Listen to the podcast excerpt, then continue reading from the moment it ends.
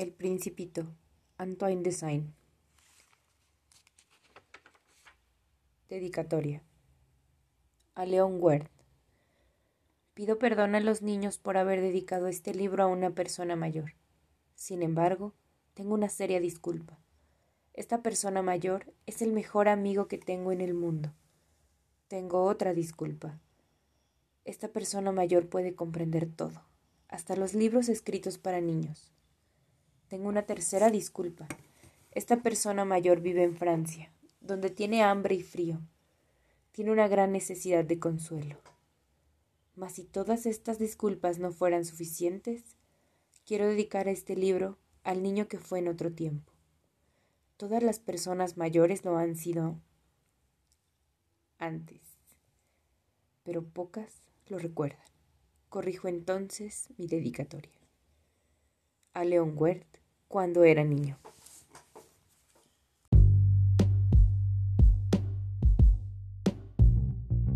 El Principito.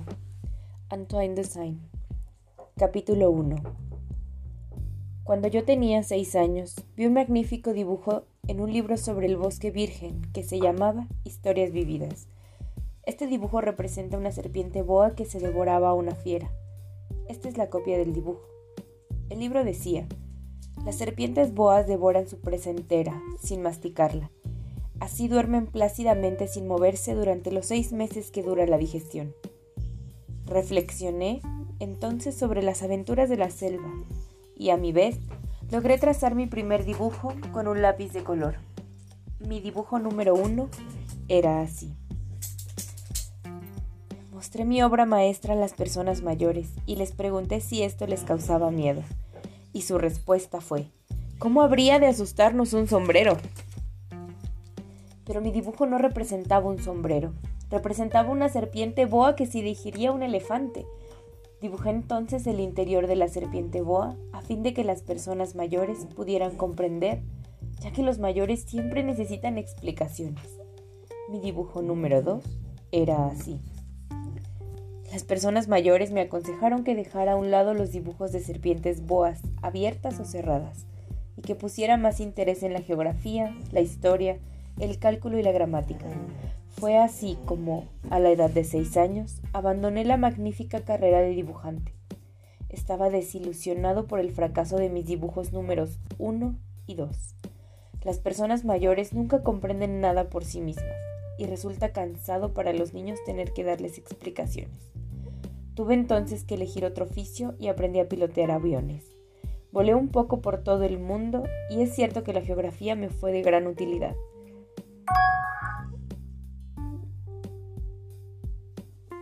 Al primer vistazo estaba en condiciones de distinguir China de Arizona, lo cual es de gran ayuda en caso de que uno se encuentre perdido en la oscuridad de la noche.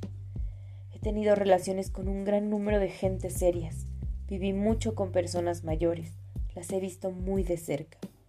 Aunque esto no me ha servido para cambiar de opinión con respecto a ellas. Cuando encontraba alguna persona que me parecía inteligente, ensayaba mi experiencia de mostrarle mi dibujo número uno, que siempre he conservado. Quería saber si era verdaderamente comprensiva, pero siempre encontraba la misma respuesta. Es un sombrero. Entonces no le hablaba ni de serpientes boas abiertas, ni de bosques vírgenes, ni de estrellas, olvidándome así de mi mundo y hablándole del suyo. Le hablaba del bridge, del golf, de la política y de corbatas, y la persona mayor se sentía muy contenta de haber conocido a un hombre tan razonable.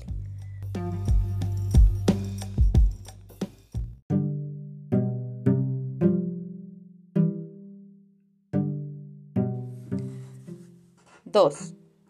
Vivía así, solo, sin nadie con quien hablar seriamente hasta que tuve una seria avería en el desierto del Sahara hace casi seis años.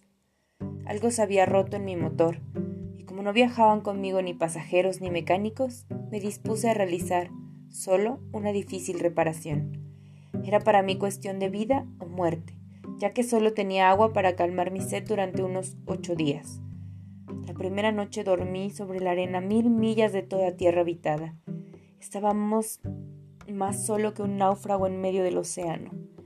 ¿Pueden entonces ustedes imaginarse mi sorpresa cuando al día siguiente, al despertar, oí una pequeña vocecita que decía, por favor, dibújame un cordero. ¿Eh? Dibújame un cordero. Puse de pie de un salto, como si hubiera sido golpeado por un rayo. Me froté los ojos, miré bien, y vi un hombrecito extraordinario que me observaba gravemente. He aquí el mejor retrato que, más tarde, logré hacer de él.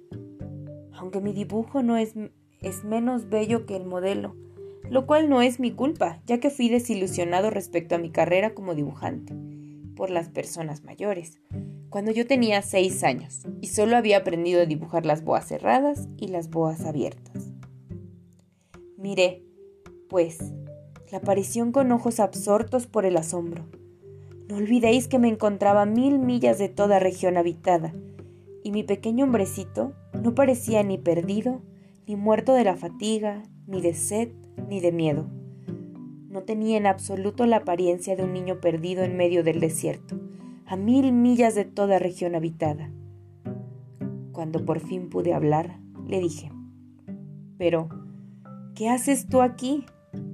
Entonces, él repitió muy suavemente, como si se tratara de una cosa muy seria. Por favor, dibújame un cordero. Cuando el misterio es demasiado grande, uno no se atreve a desobedecer. Por absurdo que me pareciese, a mil millas de toda región habitada y en peligro de muerte, saqué del bolsillo una hoja de papel y una pluma. Recordé entonces que yo había estudiado principalmente geografía, historia, cálculo y gramática, y le dije al hombrecito, con un poco de mal humor, que no sabía dibujar. Él me contestó, no importa, dibújame un cordero. Como nunca había dibujado un cordero, lo que hice fue repetir uno de los dos únicos dibujos que era capaz de hacer, el de la boa cerrada. Me quedé estupefacto cuando oí al hombrecito responderme. No, no, no quiero un elefante dentro de una boa. Una boa es muy peligrosa y un elefante muy embarazoso. Mi casa es muy pequeña. Lo que yo necesito es un cordero. Dibújame un cordero. Entonces dibujé. El hombrecito miró atentamente mi dibujo y dijo, No, este cordero está muy enfermo. Haz otro. Yo volví a dibujar y mientras lo hacía, mi amigo sonrió gentilmente y con indulgencia. Como tú puedes observar, dijo, esto es un carnero y tiene cuernos. El cordero no los tiene. Rehice otra vez mi dibujo pero también fue rechazado como los anteriores. Este es demasiado viejo. Quiero un cordero que viva mucho tiempo. Para entonces ya se me había acabado la paciencia y, ansioso por empezar la compostura de mi motor, garabateé este dibujo. Esta es la caja, le dije. El cordero que quieres está adentro. Quedé verdaderamente sorprendido al ver la cara iluminada de mi joven juez. Es exactamente lo que yo quería. ¿Crees que necesitará mucha hierba este cordero? ¿Por qué? Porque en mi casa todo es pequeño. Con lo que haya seguramente te alcanzará. Ya te he dado un cordero muy pequeño. Inclinó la cabeza hacia el dibujo y me dijo, no tan pequeño. Mira, se ha quedado dormido. Y así fue como conocí al principito.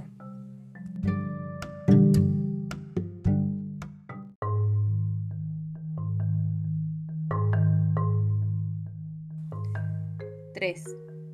Necesité mucho tiempo para comprender de dónde venía.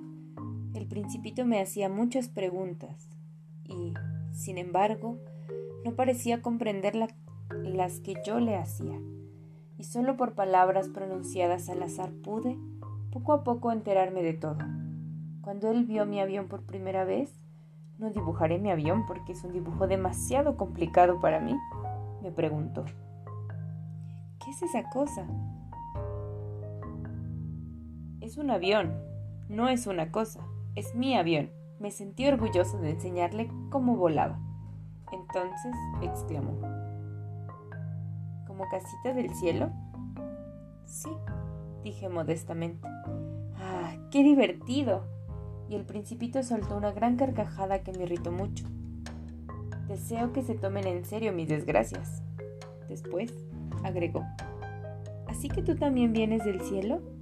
¿De qué planeta vienes? Alcancé a ver rápidamente una luz en el misterio de su presencia y le pregunté bruscamente. ¿Entonces vienes de otro planeta? Pero él no respondió. Movió la cabeza suavemente observando mi avión. La verdad es que en esto no, puede haber, no puedes haber venido de muy lejos. Y le embargó una somnolencia que duró largo tiempo.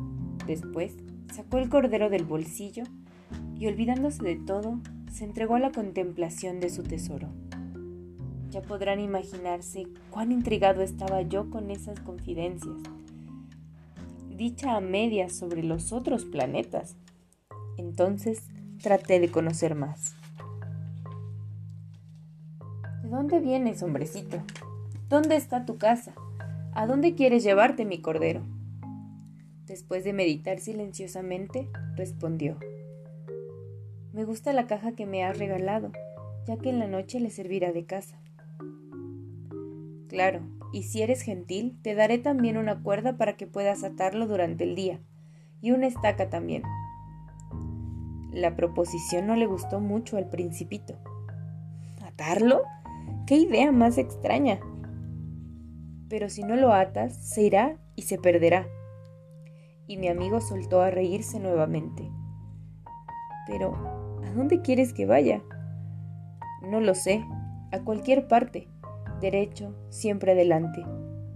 Entonces el principito dijo gravemente, No importa dónde vaya, el lugar donde vivo es muy pequeño. Y con un poco de melancolía añadió, Hacia adelante de uno, derecho, no se puede ir muy lejos.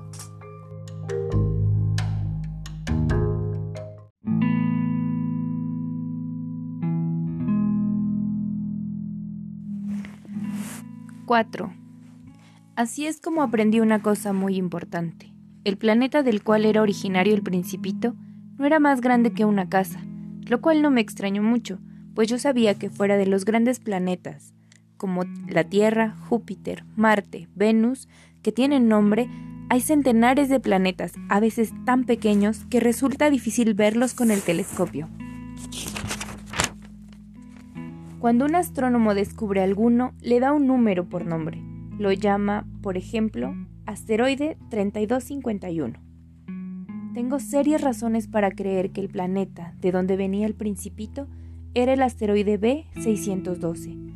Este asteroide B612 solo ha sido visto una vez con el telescopio, en 1909, por un astrónomo turco este astrónomo hizo una gran demostración en un Congreso Internacional de Astronomía, pero su vestimenta era tan extraña que nadie le creyó. Las personas mayores son así.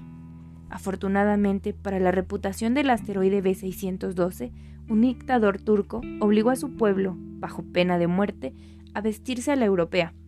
El astrónomo volvió a dar la noticia de su descubrimiento, y como esta vez iba a la usanza europea, muy elegante, esta vez todo el mundo estuvo de acuerdo con él.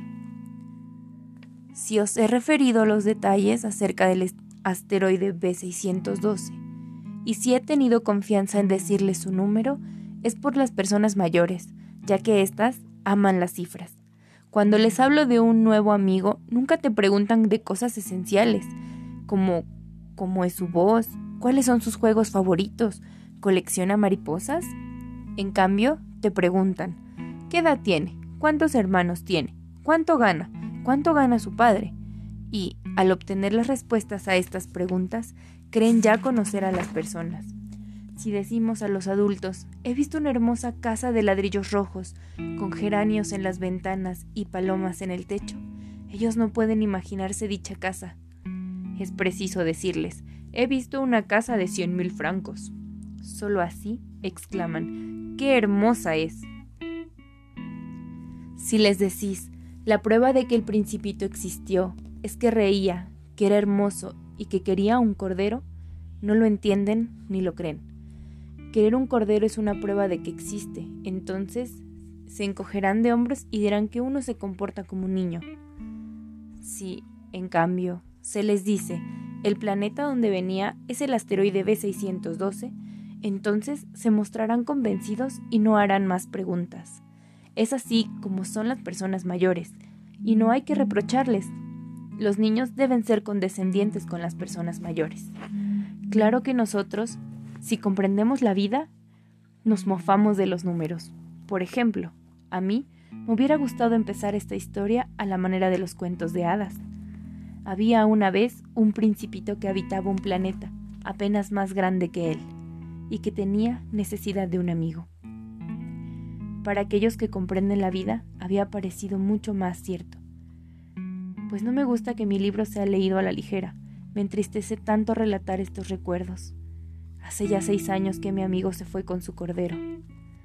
Si trato de describirlo aquí, es para no olvidarlo, ya que siempre es triste olvidar a un amigo y volverse como las personas mayores, que solo se interesan por los números. Por eso, he comprado una caja de colores y de lápices. Es triste tomar de nuevo el dibujo, cuando no se han hecho más tentativas que las de dibujar una boa cerrada y otra abierta, a la edad de seis años. Trataré de hacer los retratos lo más parecidos que me sea posible aunque no estoy seguro de lograrlo. Un dibujo no me sale bien, otro se parece más, luego trato de hacer otro y no me sale nada, o sale muy mal porque me equivoco en la talla. Aquí el principito es demasiado alto, allá es muy pequeño, dudo también sobre los colores de su traje. Entonces, ensayo de una u otra manera, bien que mal. He de equivocarme en ciertos detalles más importantes, pero habrá de perdonárseme porque mi amigo nunca daba explicaciones. Quizá me creía semejante a él, pero, desgraciadamente, yo no sé ver un cordero a través de una caja. Posiblemente soy un poco como las personas mayores. Debo haber envejecido.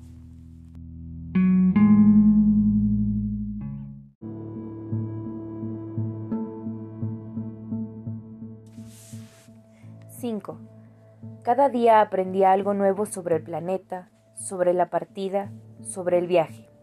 Lo aprendí poco a poco, al azar de las reflexiones. Fue así como al tercer día ya conocía el drama de los baobabs.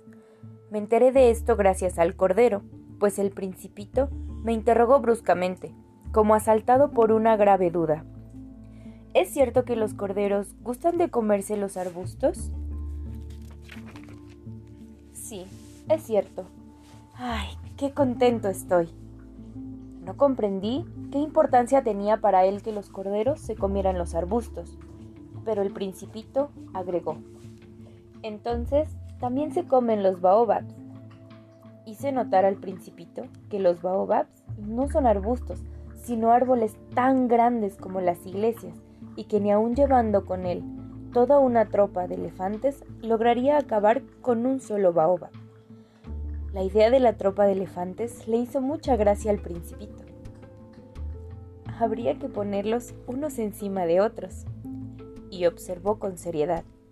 Los baobabs, antes de crecer, comienzan por ser pequeños. Es cierto, pero ¿por qué quieres que tus corderos se coman a los baobabs pequeños? Y me respondió, bueno, vamos, como si se tratara de una prueba. Tuve que hacer un gran esfuerzo para comprender cuál era el problema. Y, en efecto, en el planeta del principito, como en todos los planetas, había hierbas buenas y hierbas malas. Por consecuencia, de buenas semillas, de buenas hierbas y de malas semillas, malas hierbas. Pero los granos no se ven, duermen en el secreto de la tierra, y hasta que una de ellas despierta, entonces se estira y se asoma tímidamente hacia el sol, por medio de una brisnilla inofensiva. Si se trata de una mala planta, hay que arrancarla inmediatamente, en cuanto se le reconozca. Había también semillas terribles en el planeta del principito. Estas eran las semillas de los baobabs. El suelo del planeta estaba infestado, y si se les deja crecer a los baobabs, hasta demasiado tarde ya no es posible desembarazarse de él invadiendo así todo el planeta. lo llega a perforar con sus raíces y si el planeta es demasiado pequeño y si los baobabs son muchos, lo hacen estallar. Se trata de una cuestión de disciplina, me decía más tarde el principito. Cuando termina uno su baño matinal, también hay que limpiar cuidadosamente la casa, es decir, el planeta. Regularmente hay que arrancar las pequeñas plantas de los baobabs, las que hay que saber distinguir de los rosales, ya que de pequeños son muy parecidos. Es un trabajo aburrido, pero fácil. Y un día me aconsejó dedicarme a trabajar en un buen dibujo, que era entrarse bien en la cabeza de los niños de mi planeta. Pues si algún día llegaran a viajar, el dibujo les serviría para reconocer a los baobabs. Algunas veces no hay inconveniente en dejar el trabajo para más tarde, pero si se trata de los baobabs, siempre es catastrófico conocí un planeta que estaba habitado por un perezoso, el cual descuidó tres arbustos. Siguiendo las indicaciones del principito, dibujé aquel planeta. Mucho me disgusta adoptar tono de moralista, pero el peligro de los baobabs es poco conocido y los riesgos que se corren por quien se pierde en un asteroide son tan de consideración que, por una vez, salgo de mi reserva y digo, Niños, cuidado con los baobabs. Para prevenir a mis amigos de un peligro que los aceche hace tiempo, como a mí mismo, sin conocerlo, he trabajado mucho en este dibujo. Es digno de tenerse en cuenta la lección que les doy. Es posible que se pregunten, ¿por qué no hay en este libro otros dibujos tan grandiosos como el dibujo de los baobabs? La respuesta es muy simple. Lo he tratado, pero no pude salir adelante. Cuando dibujé los baobabs me impulsó el sentido de la urgencia.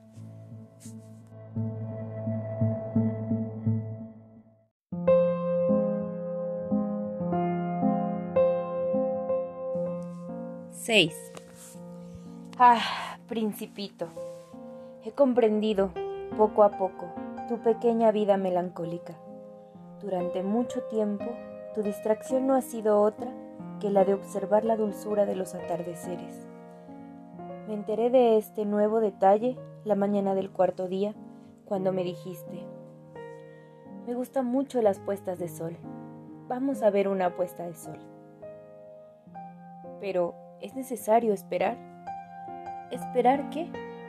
Esperar que el sol se ponga. En un principio te sorprendiste, pero después te reíste de ti mismo y me dijiste, yo siempre siento estar en mi casa. En efecto, cuando es mediodía en los Estados Unidos, todo el mundo sabe que en Francia es el atardecer.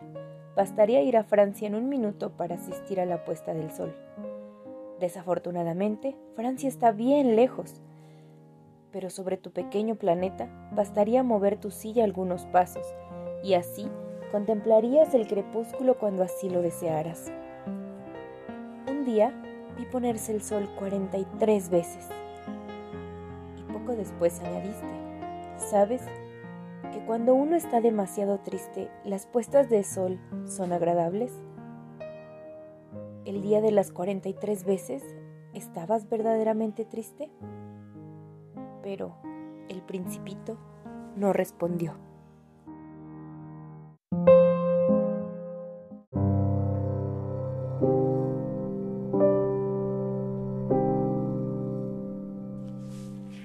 7. Al quinto día, siempre gracias al Cordero, el secreto de la vida del principito me fue revelado.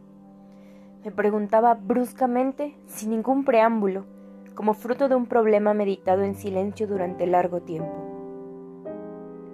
Si un cordero come arbustos, ¿come también las flores? Un cordero come todo lo que encuentra, aún las flores que tienen espinas hasta las flores que tienen espinas. Y bien, las espinas, ¿para qué sirven? Yo no lo sabía. Estaba entonces muy ocupado tratando de arreglar el motor del avión. Estaba muy preocupado, pues mi avería comenzaba a resultarme demasiado grave y el agua para beber se agotaba y me hacía temer lo peor. Las espinas, ¿para qué sirven? El principito nunca renunciaba a una pregunta una vez formulada. Yo estaba irritado por la avería del motor y solo respondí para salir del paso. Las espinas no sirven para nada, son pura maldad de las flores. Oh. Y después de un silencio, me dijo algo resentido. No te creo. Las flores son débiles, son ingenuas, se defienden como pueden, y las espinas son su defensa. Yo me quedé callado. En ese instante me decía, si esta avería se me resiste un poco más, la haré saltar de un martillazo. El principito interrumpió de nuevo mis reflexiones. ¿Y tú? ¿Tú crees que las flores... Pero no, no, no, yo no creo nada. Yo he respondido cualquier cosa, yo me ocupo de cosas serias. Se quedó mirándome estupefacto. ¿De cosas serias? Él me veía con el martillo en la mano y los dedos negros de grasa, como si le pareciera un objeto muy feo. Hablas como las personas mayores. Avergonzó un poco, pero sin ninguna consideración agregó. Todo lo confundes, mezclas todo. Estaba verdaderamente muy irritado. El viento desordenó sus cabellos dorados. Conozco un planeta donde hay un señor Carmesi. Nunca ha aspirado una flor, nunca ha visto una estrella, nunca ha querido a nadie, nunca ha hecho otra cosa que sumar y restar. Y todo el día repite como tú. Soy un hombre serio, soy un hombre serio. Y esto hace que se infle de orgullo. Pero es un hombre, no es un hombre, es un hongo. ¿Un qué? Un champiñón. El principito estaba pálido de rabia. Hace millones de años que las flores fabrican espinas, hace millones de años que los corderos se comen las flores. ¿Y no es serio intentar comprender por qué las flores hacen el esfuerzo de fabricar sus espinas que nunca sirven para nada? ¿No es importante la guerra de los corderos y las flores? ¿No es aún más serio que las sumas de un señor gordo y rojo? y el que yo conozco una flor única en el mundo que no existe en ninguna otra parte salvo en mi planeta, y que un corderito puede destruirla de un solo golpe, sin siquiera darse cuenta de lo que hace, ¿no es importante? Enrojeció y prosiguió de esta manera. Si alguien ama una flor, de la que no existe más que un solo ejemplar, entre millones y millones de estrellas, esto es suficiente para que sea feliz cuando mira las estrellas. Pero si el cordero es como una flor, será para él un terrible golpe, tan doloroso, que le parecerá que todas las estrellas se han apagado. ¿No es eso de gran importancia? No pudo decir nada más. Estalló bruscamente en sollozos. Ya era de noche. Yo había dejado mis herramientas y no me preocupaba ni del martillo, ni del desperfecto mecánico, ni de la sed, ni del hambre, ni de la muerte en una estrella, en un planeta, el mío, la Tierra, había un principito que necesitaba consuelo. Lo tomé en mis brazos, lo arrullé, le dije, la flor que tú amas no está en peligro. Yo le dibujé un bozal a tu cordero, dibujaré una armadura para tu flar.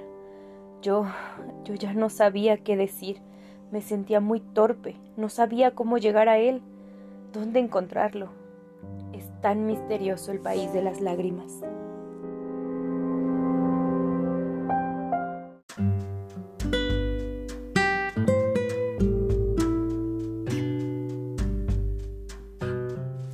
¡8! Pronto aprendí a conocer mejor esa flor. En el planeta del principito siempre ha habido flores muy sencillas, adornadas con una sola hilera de pétalos que casi no ocupan espacio y que a nadie molestaban ni llamaban la atención. Aparecían una mañana entre la hierba y morían por la tarde. Pero aquella había germinado un día de una semilla venida de algún lugar desconocido, y el principito había cuidado muy de cerca esa brisna, y no tenía ninguna semejanza a las otras brisnas. Esta podía ser un nuevo género de baobab, pero el arbusto de pronto dejó de crecer y brotó una flor. El principito, que se encontraba ahí en el momento de la formación de un enorme capullo, presentía que iba a surgir una aparición milagrosa. Pero la flor no acababa de definir su forma, ni adquirir su real belleza. Se vestía lentamente y se ajustaba sus pétalos. No quería salir arrugada como las amapolas. quería salir en pleno resplandor de su belleza. Claro, era muy coqueta. Esta misteriosa preparación le tomó varios días. Por fin, una mañana, exactamente a la hora de salir el sol, se mostró. Y la flor, que había empleado tanto esfuerzo y precisión en su nacimiento, exclamó con un bostezo. ¡Ay! Acabo de despertarme. Te pido perdón por mostrarme toda despeinada. El principito entonces no pudo contener su admiración. ¡Qué bella eres! Es cierto, respondió dulcemente la flor. Además, nací al mismo tiempo que el sol. El principito advirtió que no era demasiado modesta, pero sí muy conmovedora. Creo que es la hora de desayunar, agregó enseguida la flor. ¿Quieres ser tan amable de dármelo? Y el principito, un poco confuso, buscó una regadera de agua fresca y sirvió a la flor. Y fue así que lo atormentó bien pronto con su vanidad un poco sombría. Un día, por ejemplo, hablando de sus cuatro espinas, dijo al principito, Ya pueden venir los tigres con sus garras. No hay tigres en mi planeta, objetó el principito. Además, los tigres no comen hierba. Yo no soy una hierba, dijo suavemente la flor. Perdóname, los tigres no me atemorizan, pero siento horror a las corrientes de aire.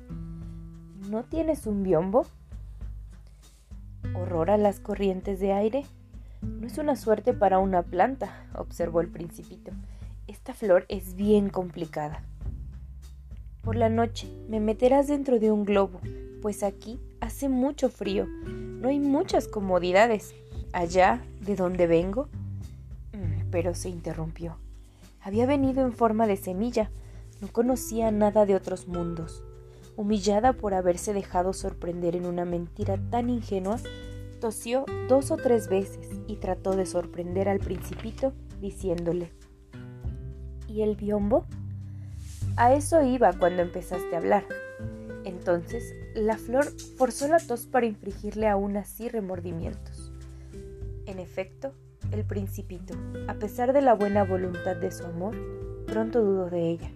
Había puesto demasiada atención a palabras sin importancia, y esto le hizo sentirse muy desgraciado. No debía haberla escuchado. Me confió un día el principito. Nunca hay que escuchar a las flores, solo hay que mirarlas y aspirar su aroma. La mía perfumaba mi planeta, pero yo no gozaba con ello. La historia de las garras, que en un principio me molestó, terminó por enternecerme al final y también me confió. No supe comprender nada entonces. Debía haberla juzgado por sus actos y no por sus palabras. Me perfumaba y me iluminaba. Nunca debía haber huido. Debía haber comprendido su ternura detrás de sus pobres astucias. las flores son tan contradictorias pero yo era demasiado joven para saber amarla.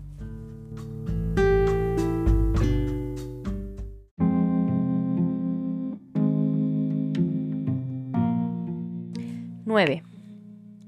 Creo que para su evasión aprovechó una migración de pájaros silvestres. La mañana de su partida arregló muy bien su planeta, desollinó muy bien los volcanes en actividad. Tenía dos volcanes en actividad, los cuales le servían para calentar su desayuno por la mañana. Pero, como el principito decía, no se sabe nunca. Desollinó el volcán extinguido. Si estos se desollinan bien, arden suave y regularmente, sin hacer erupciones. Las erupciones volcánicas son como el fuego de las chimeneas. Evidentemente, en nuestra Tierra son demasiado somos demasiado pequeños para desollinar los volcanes. Es por eso que nos causan tantos disgustos. El principito arrancó con tristeza los últimos brotes de baobabs. Creía que no volvería jamás.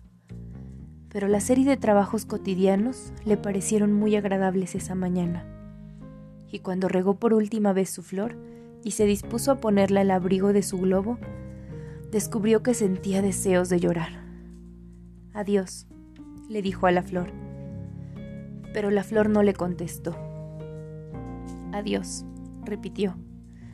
La flor tosió, pero no fue por el resfriado. He sido una tonta, le dijo por fin.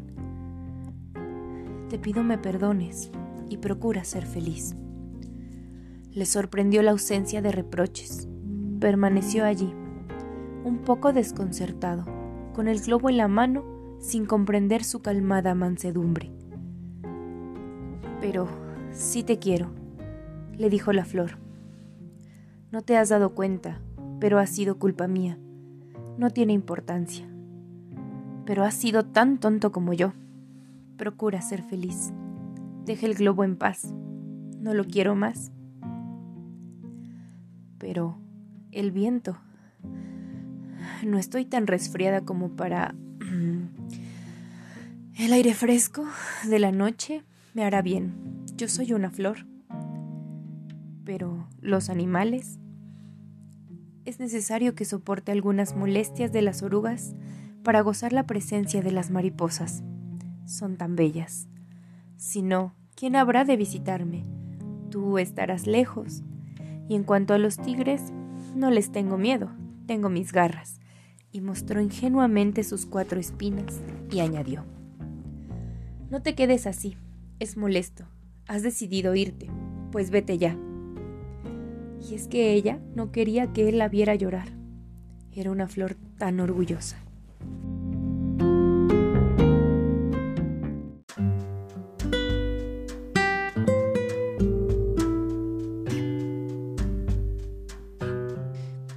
10. Se encontraba en la región de los asteroides 325, 326, 327, 328, 329 y 330. Comenzó pues a visitarlos para tener una ocupación y para instruirse. El primero estaba habitado por un rey, el cual estaba vestido color púrpura y armiño, estaba sentado en un trono muy sencillo, pero majestuoso. Ah, he aquí un súbdito, exclamó el rey cuando vio al principito. Y el principito se preguntó, ¿cómo puede reconocerme si nunca antes me había visto? No sabía que él, que para los reyes, todo el mundo es muy simple. Todos los hombres son súbditos. Acércate para que te vea mejor, le dijo el rey, que estaba orgulloso de ser al fin rey de alguien. El principito buscó entonces un lugar donde poder sentarse, pero el planeta estaba totalmente cubierto por el magnífico manto de armiño. Quedóse pues de pie, y como estaba fatigado, bostezó. Es contrario al protocolo bostezar en frente de un rey, le dijo el monarca. Te lo prohíbo. No debes prohibírmelo, y yo no he podido evitarlo, dijo confuso el principito. Vengo de hacer un largo viaje. Entonces, te ordeno que bosteces, le dijo el rey. Hace años que no he visto bostezar a nadie, y estos son muy curiosos para mí. Anda, bosteza otra vez. Es una orden. Ahora resulta que no puedo bostezar. Me ha intimidado, le dijo el principito, ruborizándose. respondió el rey. Entonces, te ordeno bostezar o no bostezar. Farfulló un poco y pareció irritado. El rey exigía únicamente que su autoridad fuera respetada y no toleraba la desobediencia. Era un monarca absoluto. Pero, a pesar de eso, era muy bueno y daba órdenes razonables. Si ordeno, decía corrientemente, si ordeno a un general que se vuelva un ave marina, y si éste me desobedece, no será culpa del general, será culpa mía. ¿Puedo sentarme? preguntó el principito tímidamente. Te ordeno que te sientes, respondió el rey y recogió majestuosamente un faldón de su manto de armiño. El principito quedó sorprendido. El planeta era demasiado pequeño y el principito se preguntaba sobre quién podía reinar.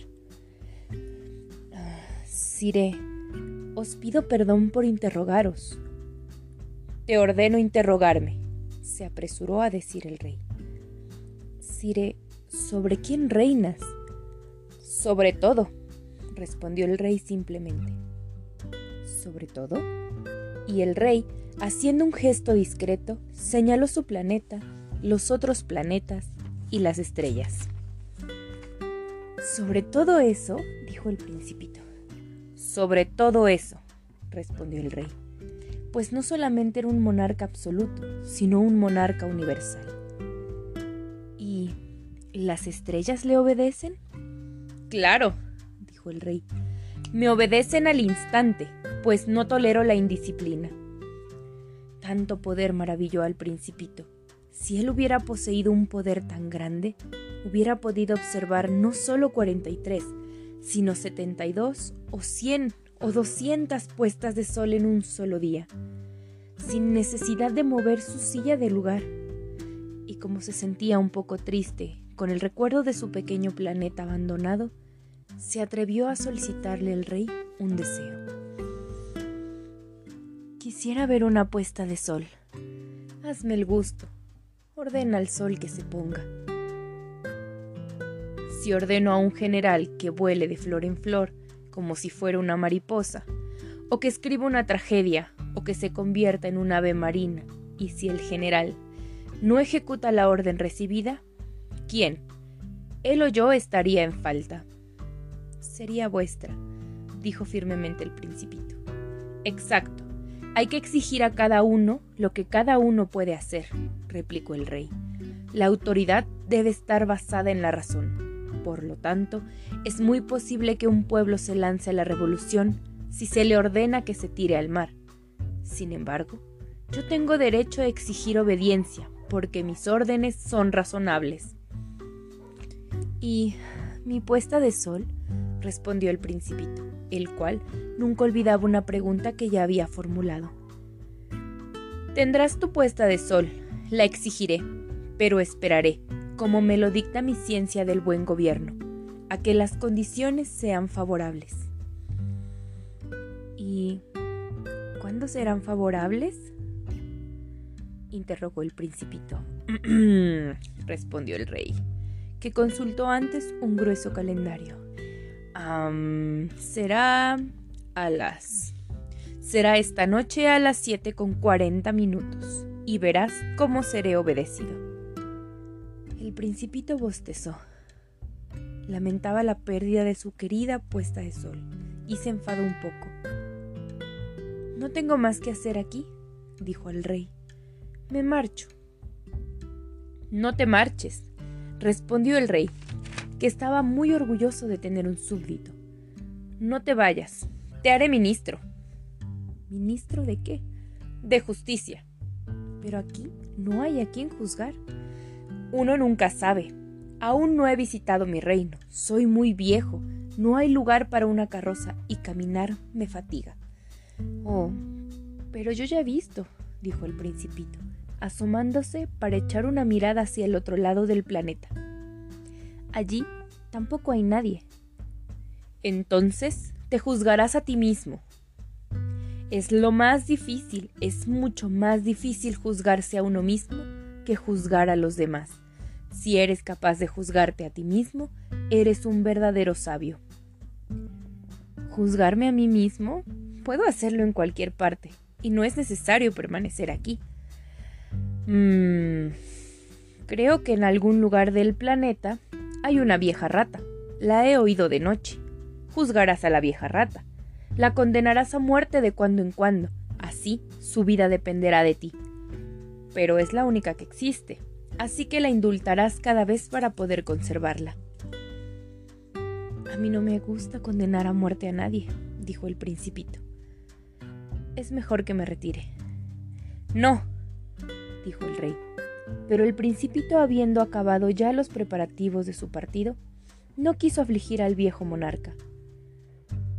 Si vuestra Majestad desea ser obedecido, tendrá que darme una orden razonable. Podría ordenarme por ejemplo, retirarme antes de pasar un minuto, Me parece que las condiciones son favorables. Como el rey no respondió, el principito vaciló un momento y luego, suspirando, emprendió la partida. Te haré mi embajador, se apresuró a gritar el rey. Tenía un aire de gran autoridad.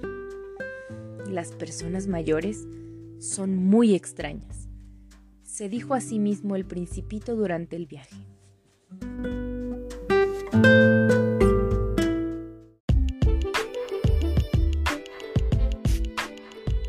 11. El segundo planeta estaba habitado por un vanidoso. ¡Ah! He aquí la visita de un admirador, exclamó el vanidoso en cuanto percibió la visita del principito. Pues, para los vanidosos, los otros hombres son sus admiradores. Buenos días, dijo el principito. ¿Qué sombrero tan raro tienes? Es para saludar. Es para saludar a los que me aclaman, Desgraciadamente, nunca pasa nadie por aquí, respondió el vanidoso. Ah, sí, dijo el principito, sin entender nada. Golpea tus manos, una con la otra, le aconsejó el vanidoso. El principito golpeó sus manos una con otra, y ante los aplausos, el vanidoso saludaba levantando su sombrero. Esto es más divertido que la visita al rey, se dijo el principito para sí mismo, y volvió a golpear sus manos una con otra. El vanidoso se quitó nuevamente el sombrero para saludar. Después de cinco minutos de ejercicio, el principito se cansó de la monotonía del juego. Y, para que el sombrero caiga, ¿qué hay que hacer? preguntó el principito. Pero el vanidoso no le oyó. Los vanidosos solo entienden alabanzas. ¿Me admiras mucho verdaderamente? preguntó al principito. ¿Qué significa admirar? Admirar significa reconocer que soy yo el hombre más bello, el mejor vestido, el más rico y el más inteligente del planeta. Pero, si eres la única persona que habita en el planeta. Dame gusto, admírame de todos modos. Yo te admiro, le dijo el principito, encogiéndose de hombros. Pero, ¿qué importancia tiene el que yo te admire? Y el principito partió. Las personas mayores son decididamente muy extrañas, pensaba el principito durante su viaje.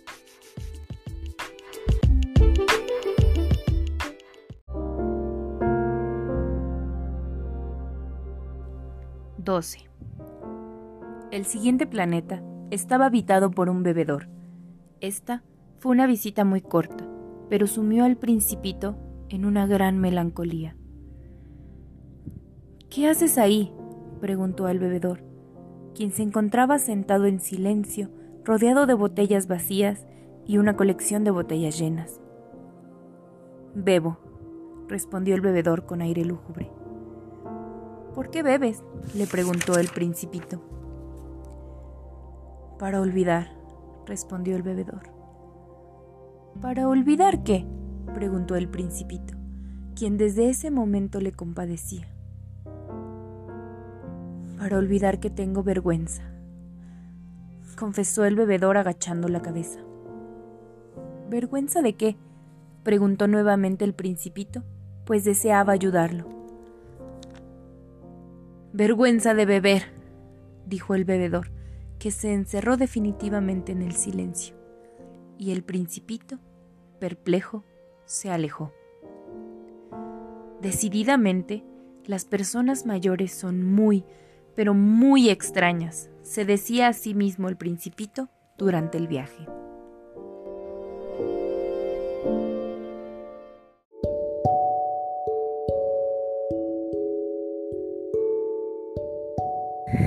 Trece. El cuarto planeta era el de un hombre de negocios, el cual se encontraba tan ocupado que ni siquiera levantó la cabeza para ver al principito cuando llegó. Buenos días, le dijo el principito. Su cigarro se ha apagado. 3 y 2 son 5, 5 y 7, 12, 12 y 3, 15. Buenos días, 15 y 7, 22, 22 y 6, 28. No tengo tiempo para encenderlo nuevamente. 26 y 5, 31. Uf, esto da un total de 500, un millones 622 mil 731. ¿500 millones de qué? ¿Eh? ¿Estás ahí todavía? Tengo mucho trabajo. Yo soy una persona seria. No me divierto con tonterías. 2 y 5, 7. ¿500 millones de qué? repitió el principito, que nunca en su vida había renunciado a una pregunta una vez formulada. El hombre de negocios levantó la cabeza. En los 54 años que tengo de habitar este planeta, solo he sido molestado tres veces. La primera fue hace 22 años por un abejorro que cayó, sabe Dios de dónde. Produjo un ruido tremendo, y eso me hizo cometer cuatro errores en una suma. La segunda vez fue hace 11 años, pues me dio un ataque de reumatismo. El ejercicio me hace falta, pero no tengo tiempo para moverme. Soy una persona seria. La tercera vez, él aquí, Decía, pues, 500 millones... ¿Millones de qué? El hombre de negocios comprendió entonces que no había esperanza de paz. Millones de esas cosas que se ven a veces en el cielo. ¿Moscas? No, no, no, pequeñas cosas que brillan. Abejas. Pero no, cositas doradas que hacen fantasear a la gente perezosa. Yo soy una persona seria, no tengo tiempo para fantasear. Ay, Estrellas. Sí, sí, sí, estrellas. ¿Y qué es lo que tú haces con 500 millones de estrellas? 501 millones 622 mil 731. Yo soy una persona muy seria. Soy muy preciso. ¿Y qué es lo que haces con esas estrellas? ¿Qué hago? Sí, nada, poseerlas. ¿Posees las estrellas? Sí, pero yo he visto un rey que... Los reyes no poseen nada, simplemente reinan. Es muy diferente poseer que reinar. ¿Y de qué te sirve poseer las estrellas? Me sirve para ser rico. ¿Y para qué sirve ser rico? Para comprar otras estrellas, si es que alguien las encuentra. Este razonó un poco como el bebedor, se dijo para sí el principito. Sin embargo, continuó preguntando, ¿Cómo puede uno poseer las estrellas? ¿De quién son? preguntó. Osco, el hombre de negocios. No lo sé, de nadie. Entonces son mías, pues soy el primero en haber pensado en esto. Mm, ¿Es suficiente? Desde luego, cuando encuentras un diamante que no le pertenece a nadie, es tuyo. Cuando encuentras una isla que no es de nadie, la patentas y es tuya. Yo poseo las estrellas, pues nadie nunca soñó con poseerlas. Es cierto, dijo el principito. ¿Y qué es lo que haces tú con las estrellas? Las administro, las cuento y las recuento, dijo el hombre de negocios. Es difícil, pero soy un hombre serio. El principito, que no estaba de todo satisfecho con las respuestas, siguió preguntando. Si yo poseo un pañuelo, puedo ponerlo alrededor de mi cuello y llevármelo, y si poseo una flor, puedo cortarla y llevármela. Pero tú no puedes cortar las estrellas. Eso no, pero puedo depositarlas en el banco. ¿Qué quiere decir eso? Eso quiere decir que yo escribo en un papelito el número exacto de mis estrellas, después cierro el papelito bajo llave en un cajón. ¿Y eso es todo? Es suficiente. Esto es divertido, pensó el principito, y bastante poético, pero no resulta serio. El principito tenía ideas muy diferentes con respecto a las cosas serias de las personas mayores. Yo, dijo aún, poseo una flor que riego todos los días. También poseo tres volcanes que desollino cada semana. Pues desollino también el que está apagado. Uno nunca sabe. Es útil para mis volcanes y es útil para mi flor el que yo los posea, pero tú no le eres útil a las estrellas. El hombre de negocios abrió la boca para responder, pero no encontró respuesta, y el principito se fue.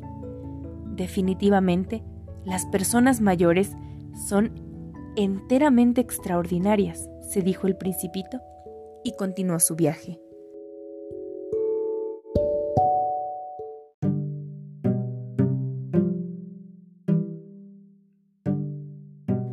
14. El quinto planeta era muy extraño. Era el más pequeño de todos. Había solo un lugar para un farol y un farolero. El principito no se explicaba para qué servía en algún lugar del cielo, en un planeta sin casa ni población alguna, un farol y un farolero. Sin embargo, pensaba, posiblemente este hombre es absurdo. Sin embargo, es menos absurdo que el rey, que el vanidoso, que el hombre de negocios y que el bebedor. Por lo menos su trabajo tiene algo de sentido. Cuando el farol se enciende, es como si naciera una estrella más o una flor. Cuando el farol se apaga, hace dormir a la flor o a la estrella. Es una ocupación muy linda. Es verdaderamente útil porque es linda. Al llegar, saludó respetuosamente al farolero. Buenos días. ¿Por qué acabas de apagar el farol? Es la consigna, respondió el farolero. Buenos días. ¿Qué es la consigna? Apagar el farol. Buenas noches. Y volvió a encenderlo. Entonces, ¿por qué acabas de encenderlo? Es la consigna, respondió el farolero. No entiendo, dijo el principito. No hay nada que entender, dijo el farolero. La consigna es la consigna. Buenos días. Y apagó el farol. Después se limpió la frente con un paño de cuadros rojos. Tengo un oficio terrible. Antes era razonable. Apagaba por la mañana y encendía por la noche. Y tenía el resto del día para descansar y el resto de la noche para dormir. ¿Y después de eso, la consigna cambió? No, la consigna no ha cambiado, dijo el farolero. Ese es el drama. Año con año el planeta gira más rápido y la consigna sigue siendo la misma. Y entonces, dijo el principito, entonces Ahora que da una vuelta por minuto, no tengo ni un segundo de descanso. Es chistoso.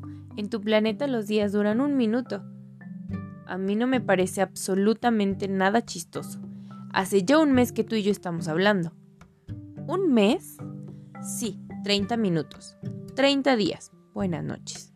Y encendió nuevamente el farol. El principito se quedó mirándolo, y le gustó el farolero, que era tan fiel a la consigna recordó las puestas de sol que él había perseguido en otros tiempos al mover su silla. Quiso ayudar a su amigo. ¿Sabes? Conozco un medio para que puedas descansar cuando quieras. Siempre quiero, dijo el farolero. Puedes ser fiel y perezoso a la vez, dijo el principito. Tu planeta es tan pequeño que puedes recorrerlo en solo tres pasos. No hay más que caminar lentamente para quedar siempre al sol. Caminarás cuando quieras descansar y el día durará el tiempo que tú quieras. Eso no es un gran adelanto, dijo el farolero. Lo que más me gusta en la vida es dormir. Eso no es tener suerte, dijo el principito. Es no tener suerte, dijo el farolero. Buenos días. Y apagó el farol. Mientras, el principito continuaba su viaje, pensaba. Este sería despreciado por todos, por el rey, por el vanidoso, por el bebedor y por el hombre de negocios. Sin embargo, este es el único que no me parece ridículo, tal vez porque es el único que se ocupa de una cosa ajena a sí mismo. Suspiró con nostalgia y se dijo, este es el único que podría haber sido mi amigo. Ay, pero su planeta es tan pequeño y no hay lugar para los dos. El principito no quería confesarse a sí mismo, que lo que soñaba de ese bendito planeta eran las 1400 puestas de sol cada 24 horas.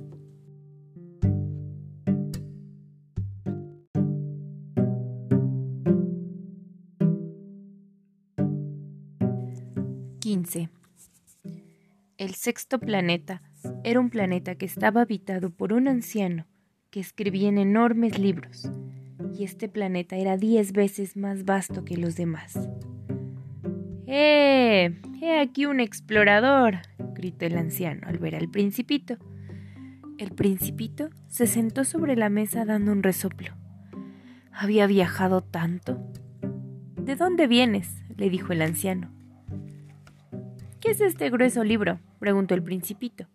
¿Qué es lo que haces aquí? Yo soy geógrafo, le dijo el anciano. ¿Qué es un geógrafo? es un sabio que conoce los lugares donde se encuentran los mares, los ríos, las ciudades, las montañas y los desiertos. Es muy interesante, dijo el principito. por fin un verdadero oficio, y echó un vistazo alrededor del planeta del geógrafo. Nunca había visto un planeta tan majestuoso. Su planeta es muy bello. ¿Tiene océanos? No lo sé, dijo el geógrafo. Ah, el principito se sintió decepcionado. ¿Y montañas? No puedo saberlo, respondió el geógrafo. ¿Y ciudades, ríos, desiertos? Tampoco puedo saberlo, dijo el geógrafo. Pero eres geógrafo. Sí, dijo el geógrafo. Pero no soy explorador. Me hacen falta los exploradores. ¿No es el trabajo del geógrafo el hacer el cómputo de las ciudades, de los ríos, de las montañas, de los mares, de los océanos y de los desiertos? El geógrafo es demasiado importante para andar explorando por ahí. No puede abandonar su despacho.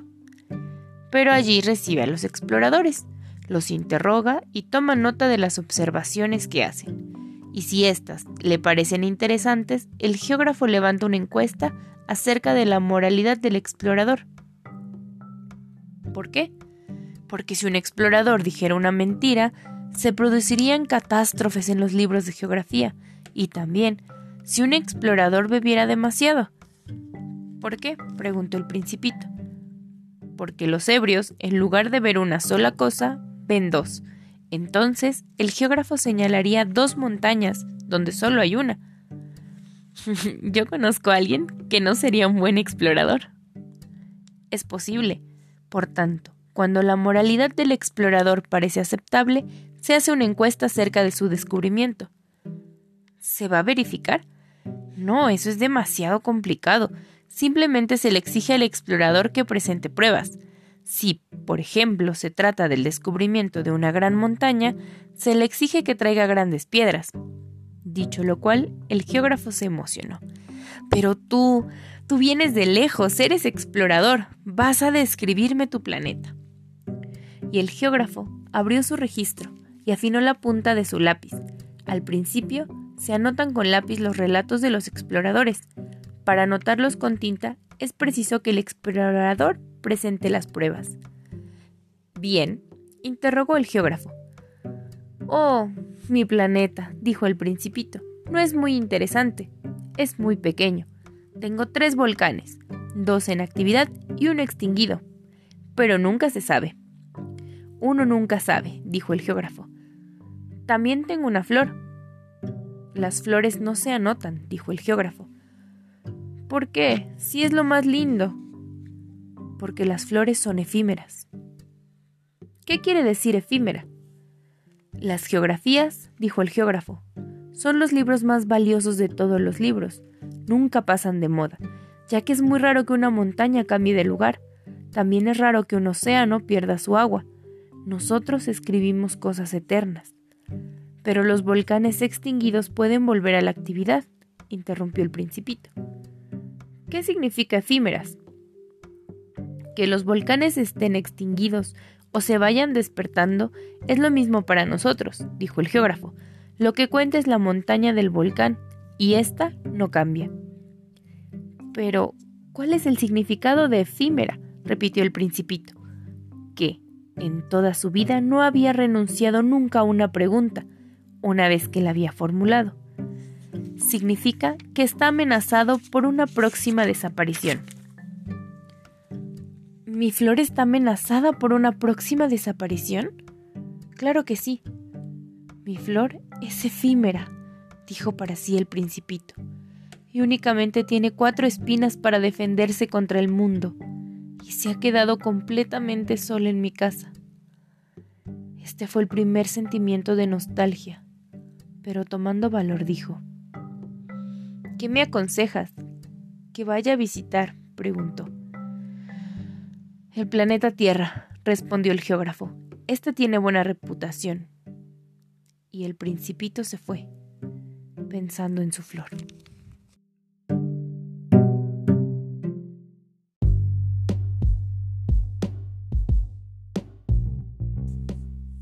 16 fue pues, así, el séptimo planeta, la Tierra.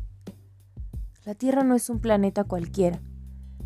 Se cuentan allí 111 reyes, sin olvidar, sin duda, los reyes negros, 7.000 geógrafos, 900.000 hombres de negocios, 7 millones y medio de ebrios, 311 millones de vanidosos, es decir, 2 millones de personas mayores. Para darnos una idea de las dimensiones de la Tierra, debo decir que antes de la invención de la electricidad debía mantenerse en el conjunto de seis continentes un verdadero ejército de 462.511 faroleros. Visto desde lejos, hacían un espléndido espectáculo. Los movimientos de este ejército estaban tan bien organizados como los de un ballet de la ópera. El primer turno era de los faroleros de Nueva Zelanda y Australia. Una vez que alumbraban sus lamparillas, se iban a dormir. Después venía el turno de los faroleros de China y Siberia. Estos también se escabullían entre los bastidores. Luego venía el turno de los faroleros de Rusia y de las Indias. Luego venían los de África y Europa, luego los de América del Sur, después los de América del Norte, y nunca cometían un error en el orden de la entrada en escena. Era grandioso. Únicamente el farolero del Polo Norte y su colega, del también único farol del Polo Sur, llevaban una vida ociosa e indiferente, pues solo trabajaban dos veces por año.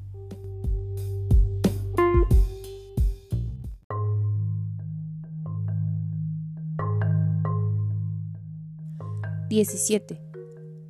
Cuando uno quiere ser ingenioso, ocurre que se miente un poco. No he sido muy honesto cuando hablé de los faroleros. Corro el riesgo de dar una falsa idea de nuestro planeta a quien no lo conoce. Los hombres ocupan muy poco lugar en la Tierra. Si los dos mil millones de habitantes que habitan la Tierra estuvieran de pie y un poco apretados, como en un mitin, podrían alojarse fácilmente en una plaza pública de 20 millas de ancho. La humanidad podría amontonarse sobre la más mínima islita del Pacífico. Las personas mayores, sin duda, no lo creerán. Se creen que ocupan mucho lugar, se creen muy importantes, como los baobabs. Hay que aconsejarles entonces que hagan el cálculo. Esto les gustará, pues ellos adoran las cifras. Mas no hay que perder el tiempo con esta ocupación, es inútil. Así que confía en lo que yo digo. Una vez en la Tierra, el principito quedó sorprendido al no encontrar a nadie. Tenía miedo de haberse equivocado de planeta. Cuando en eso pensaba, un anillo de color de la luna se movió en la arena. Buenas noches, dijo el principito al azar. Buenas noches, dijo la serpiente. ¿En qué planeta he caído? preguntó el principito. En la Tierra, en África, respondió la serpiente.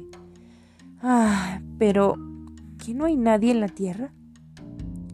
Aquí es el desierto, y en los desiertos no hay nadie. La tierra es grande, dijo la serpiente. El principito levantó los ojos hacia el cielo y se sentó en una piedra. Me pregunto, si las estrellas se encuentran encendidas, a fin de que cada uno pueda encontrar la suya un día. Mira, mi planeta está allá arriba, justo sobre nosotros, pero está muy lejos. Qué hermoso es, dijo la serpiente. ¿Qué es lo que vienes a hacer aquí? Estoy disgustado con una flor, dijo el principito. Ah, dijo la serpiente. Y se quedaron en silencio. ¿Dónde se encuentran los hombres? preguntó el principito rompiendo el silencio se encuentra uno un poco solo en el desierto. Con los hombres también se encuentra uno solo, dijo la serpiente. El principito la miró durante largo rato. Eres un animal algo raro, dijo al fin el principito, delgado como un dedo. Sí, dijo la serpiente, pero soy más poderoso que el dedo de un rey. El principito se sonrió. No eres muy poderoso, pues no tienes siquiera patas, ni siquiera puedes viajar. Puedo llevarte más lejos que un barco, dijo la serpiente, y se enroscó alrededor del tobillo del principito, como si fuera un brazalete de oro. Lo que yo toco lo regreso a la tierra de donde salió, dijo aún. Pero tú eres puro y vienes de una estrella. El principito se quedó sin responder. Me das lástima. Eres muy débil y estás en esta dura tierra de granito. Si yo te puedo ayudar, si llegas a extrañar tu planeta, yo puedo... Oh, te he comprendido muy bien, dijo el principito, pero ¿por qué hablas siempre con enigmas? Yo los resuelvo todos, dijo la serpiente, y ambos quedaron en silencio.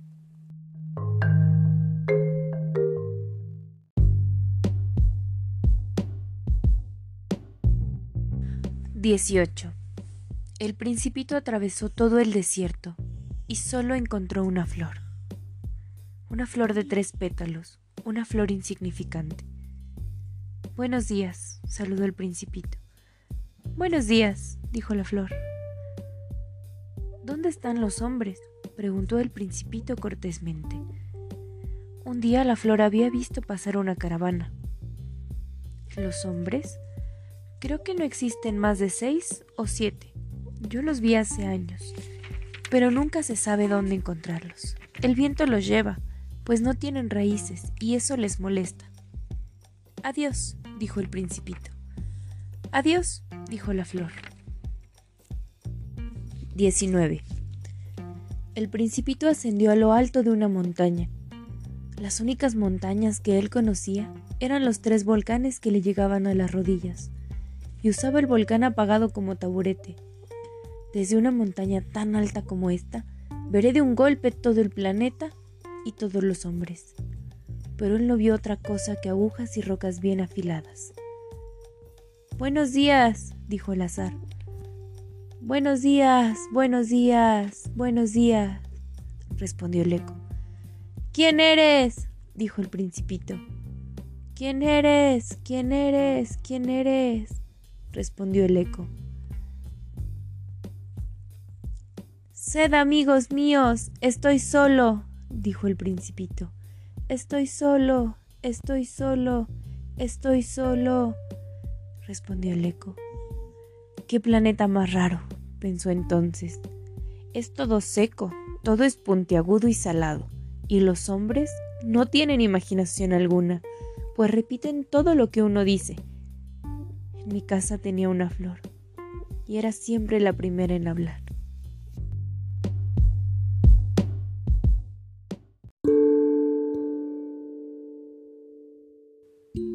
Veinte. Pero llegó el momento en el que el principito, habiendo caminado por mucho tiempo a través de las arenas, de rocas y de nieves, encontró al fin una ruta, y todas las rutas van hacia lugares habitados por los hombres. Buenos días, dijo. Era un jardín florido de rosas. Buenos días, dijeron las rosas. El principito las observó. Todas eran muy parecidas a su flor. ¿Quiénes son ustedes? les preguntó el principito estupefacto. Somos las rosas, dijeron las rosas. Ah, dijo el principito. Se sintió muy desgraciado pues su flor le había dicho que era la única de su especie en todo el universo. Y ahora veía que había cinco mil, todas semejantes, en un solo jardín. Ay, se sentiría muy mal si viera esto. Tosería enormemente y aparentaría morir para no sentirse ridícula. Pues de lo contrario, para humillarme a mí, también sería capaz de dejarse morir. Luego pensó, me creía muy rico con una flor, única y solo poseo una rosa común y corriente. Solo tengo la rosa y mis tres volcanes que me llegan a las rodillas, uno de los cuales está apagado para siempre. Realmente no soy un gran príncipe. Y tirándose a la hierba, lloró.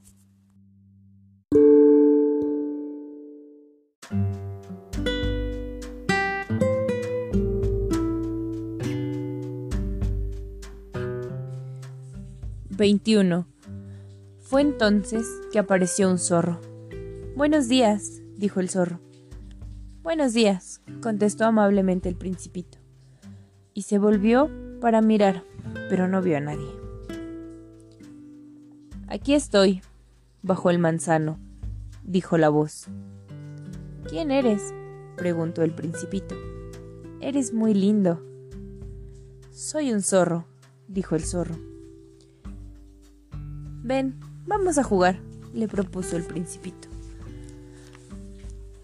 Me encuentro muy triste. No puedo jugar contigo, dijo el zorro. No soy un zorro domesticado. Ah, perdón, dijo el principito. Pero después de reflexionar, agregó. ¿Qué significa domesticar? Tú no eres de aquí, dijo el zorro. ¿Qué es lo que buscas?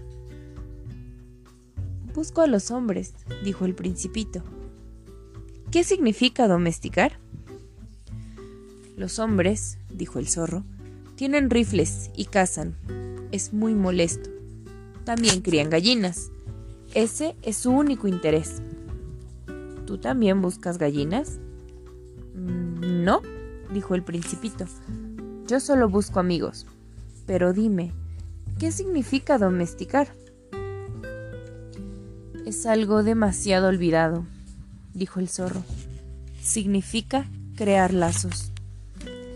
¿Crear lazos? Sí, dijo el zorro. Para mí, tú eres solo un muchacho, igual a otros muchachos, y no te necesito. Y tú tampoco me necesitas. Yo solo soy un zorro como cualquier otro. Pero si tú me domesticas, tú necesitarás de mí y yo de ti. Serás para mí único en el mundo, y yo también seré para ti único en el mundo. Empiezo a entender, dijo el principito.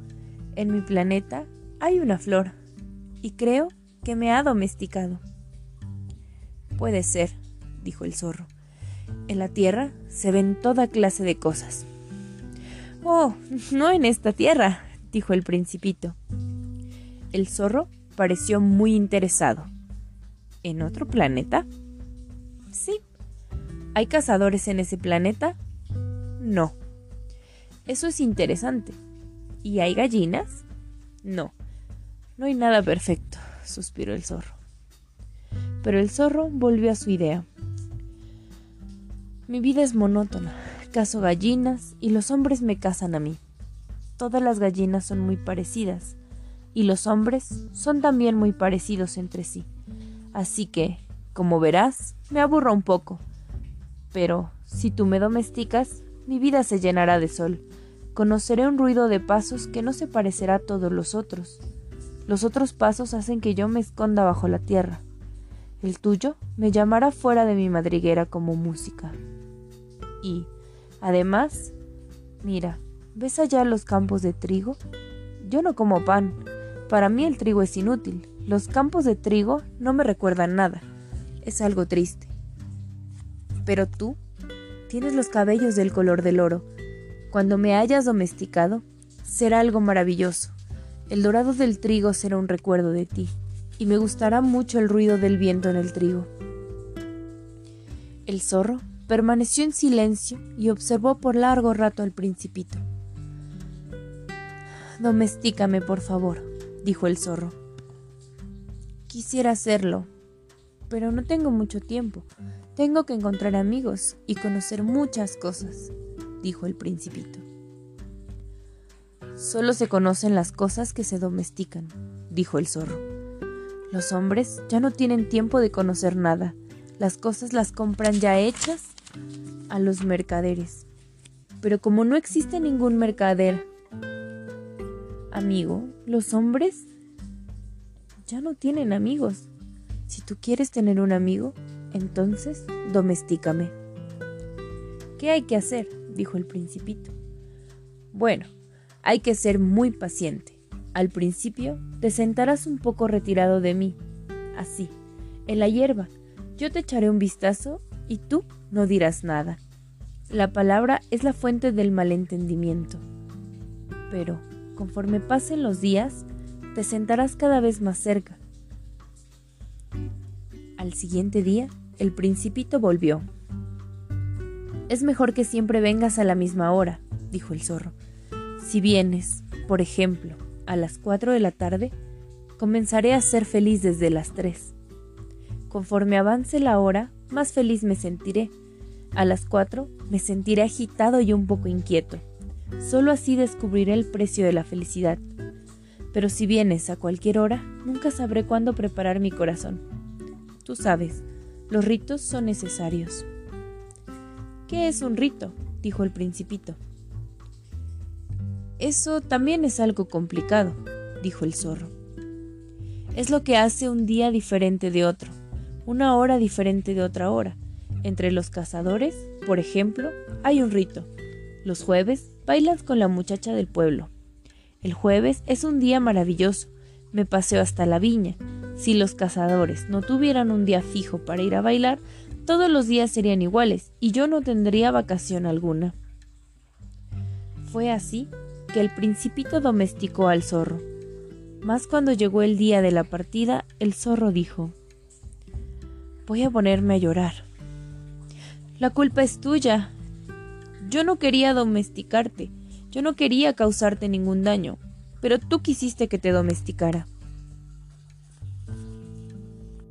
Sí, dijo el zorro. Pero vas a llorar, dijo el principito. Sí, dijo el zorro. Pero no ganas nada. Sí ganó algo.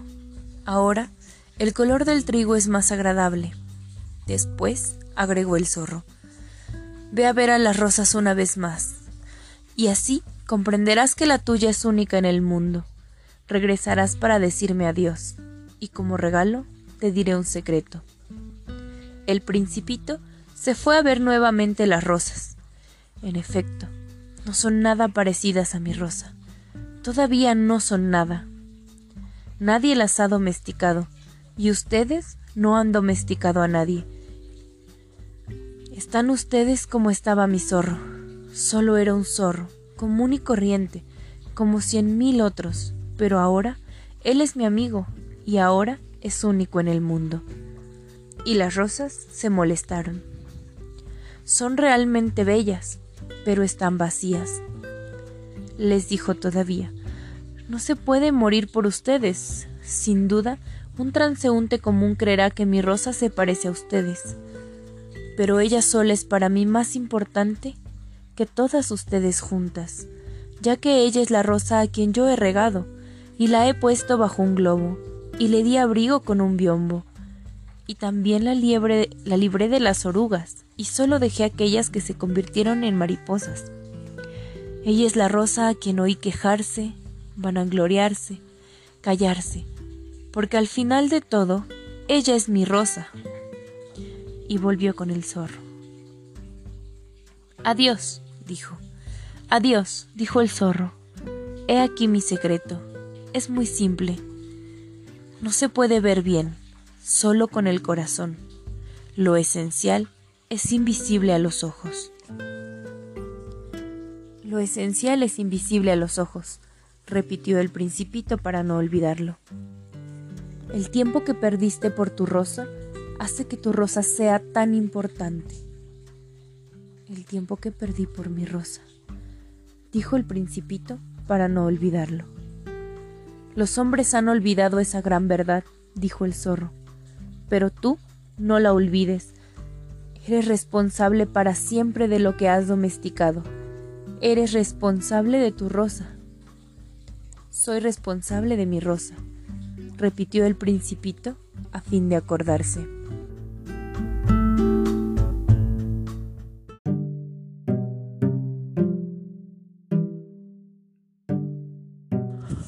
Veintidós. Buenos días, dijo el principito. Buenos días, dijo el guardagujas. ¿Qué haces aquí? dijo el principito. Clasifico los viajeros en paquetes de mil, dijo el guardagujas. Despacho los trenes que los llevan tanto hacia la derecha como hacia la izquierda. De pronto, algo iluminado, rugiendo como trueno, hizo temblar la cabina de las agujas. Llevan mucha prisa, dijo el principito. ¿Qué es lo que buscan? El hombre de la locomotora lo ignora, dijo el guardabujas. Y nuevamente, un segundo rápido, iluminado, rugió, pero en el sentido inverso. ¿Ya vuelven? preguntó el principito. No son los mismos, dijo el guardagujas. Es un cambio. ¿No estaban contentos donde estaban? Nunca nadie está contento donde está, dijo el guardagujas. Y rugió el trueno de un tercer rápido iluminado. ¿Persiguen a los primeros viajeros? preguntó el principito. No persiguen nada en lo absoluto, dijo el guardagujas. Ahí dentro duermen o bostezan. Los únicos que aplastan sus narices contra los vidrios son los niños. Solo los niños saben realmente lo que buscan, dijo el principito. Pierden su tiempo por una muñeca de trapo y la muñeca llega a ser algo muy importante. Y si les quitan la muñeca, lloran. Tienen suerte, dijo el guardagujas.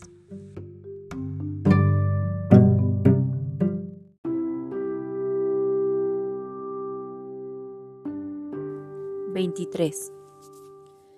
Buenos días, dijo el principito. Buenos días, dijo el mercader. Se trataba de un mercader de píldoras perfeccionadas que calman la sed. Si se toma una pastilla cada semana, no se siente más la necesidad de beber. ¿Por qué vendes eso? dijo el principito. Es una gran economía de tiempo. Los expertos han hecho cálculos y han comprobado que se ahorran 53 minutos por semana, dijo el mercader. Y luego, ¿qué hacen con esos 53 minutos? Se hace lo que uno quiere. Ay, si yo tuviera 53 minutos, caminaría muy suavemente hacia una fuente, dijo el principito.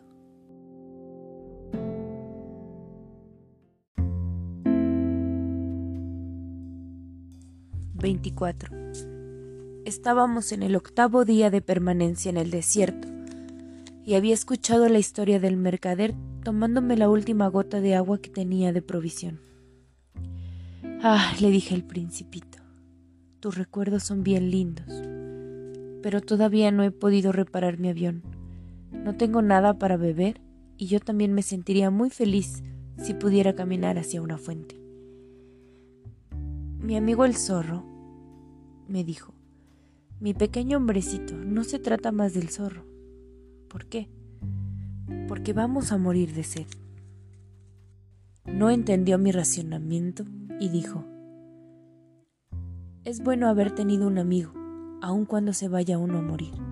Yo me siento feliz de haber tenido un amigo zorro. No mide el peligro, me dije. Jamás tiene hambre ni sed con un poco de sol es suficiente para él. Pero, mirándome, respondió a mi pensamiento.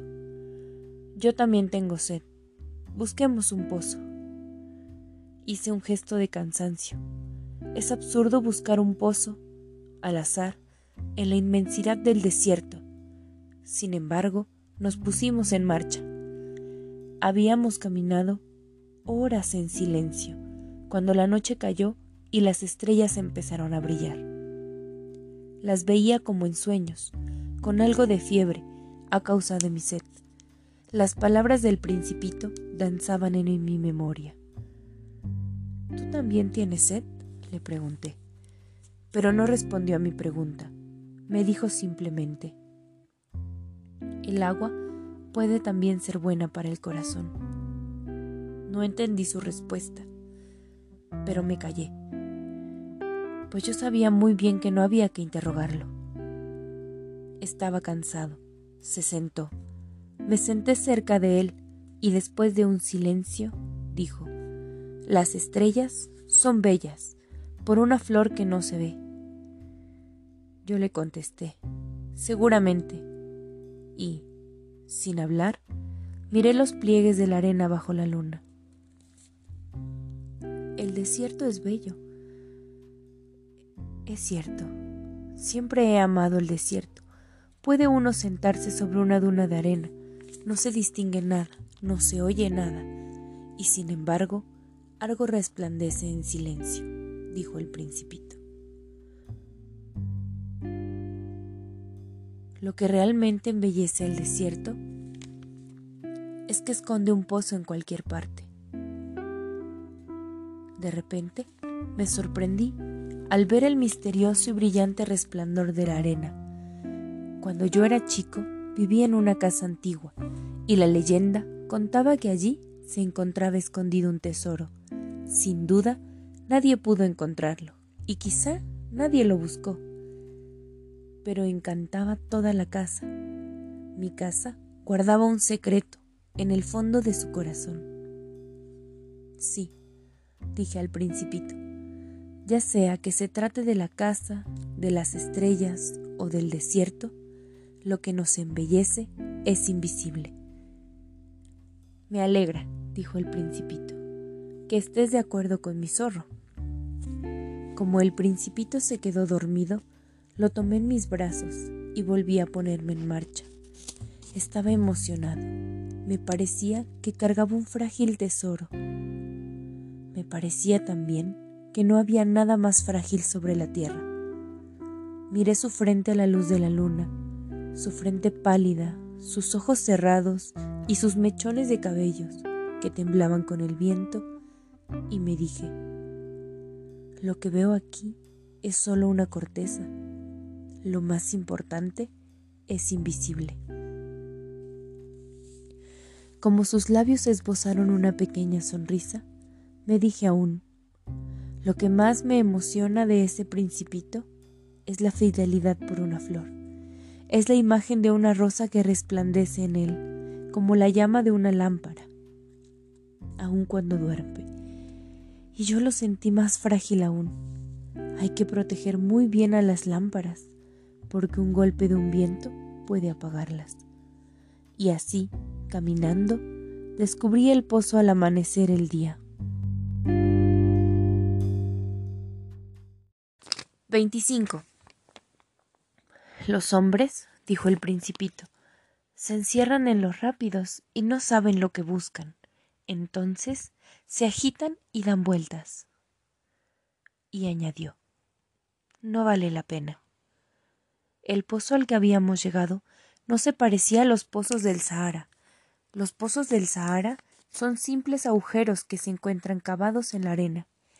Este más bien parecía un pozo de aldea, pero resulta que ahí no había ninguna aldea, y yo creía soñar.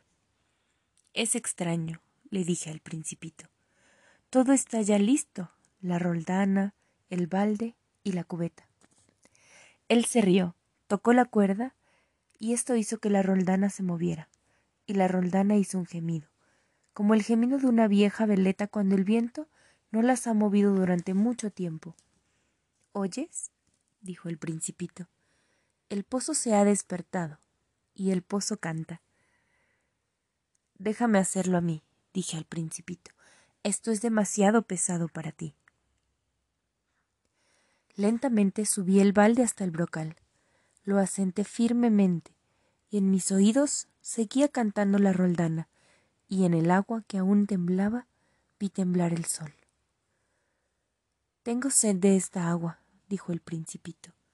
Dame de beber. Entonces comprendí lo que él había buscado. Levanté el balde hasta sus labios. Bebió con los ojos cerrados. El espectáculo era bello, como un día de fiesta. El agua no era un alimento.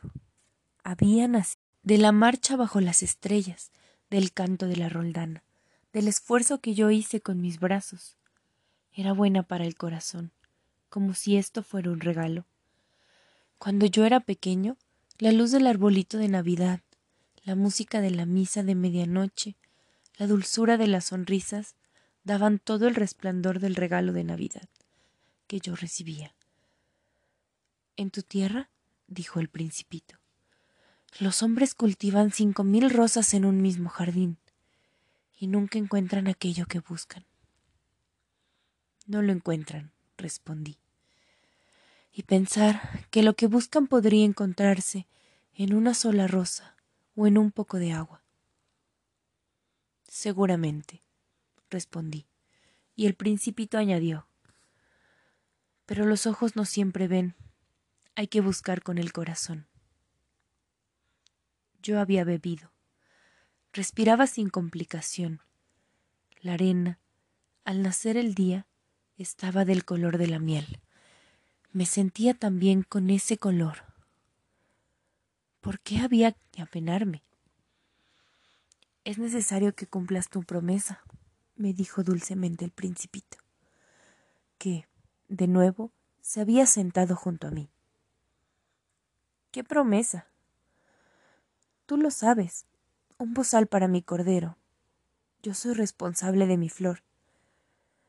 Saqué de mi bolsillo mis bosquejos de dibujo. El principito los vio y se rió. Tus baobabs se parecen algo a los repollos. Ay, yo que estaba orgulloso de los baobabs. Tu zorro, mm, las orejas, parecen unos cuernos y están demasiado largas. Eres injusto, hombrecito. Yo solo sé dibujar los baobs cerrados y los baobs abiertos. Está bien, dijo. Los niños entienden todo. Dibujé, pues, un bozal, y el corazón se me oprimió al dárselo. Tú tienes proyectos que yo no conozco, dije al principito. Pero él no respondió, y me dijo ¿Sabes? Mañana será el aniversario de mi llegada a la Tierra. Después, haciendo una pausa, dijo Caí muy cerca de aquí, y se sonrojó. Y otra vez, sin comprender por qué, sentí una gran tristeza, pero la pena que sentí no me impidió preguntar. Entonces, ¿no te paseabas por casualidad la mañana en la que te conocí? Hace ocho días, así, solo, a mil millas de toda tierra habitada. ¿Regresabas al punto en donde caíste? El principito volvió a enrojecer y añadí vacilante. ¿Por el aniversario? ¿Tal vez? El principito volvió a sonrojarse. Jamás respondía a las preguntas, pero cuando uno se sonroja, significa sí. ¿No es cierto? Ay, le dije, temo. Pero él no respondió. Bueno, ahora debes trabajar, debes volver a tu máquina. Te espero aquí. Vuelve mañana en la tarde. Pero yo estaba intranquilo. Me acordaba del zorro. Si uno se deja domesticar, corre el riesgo de llorar un poco.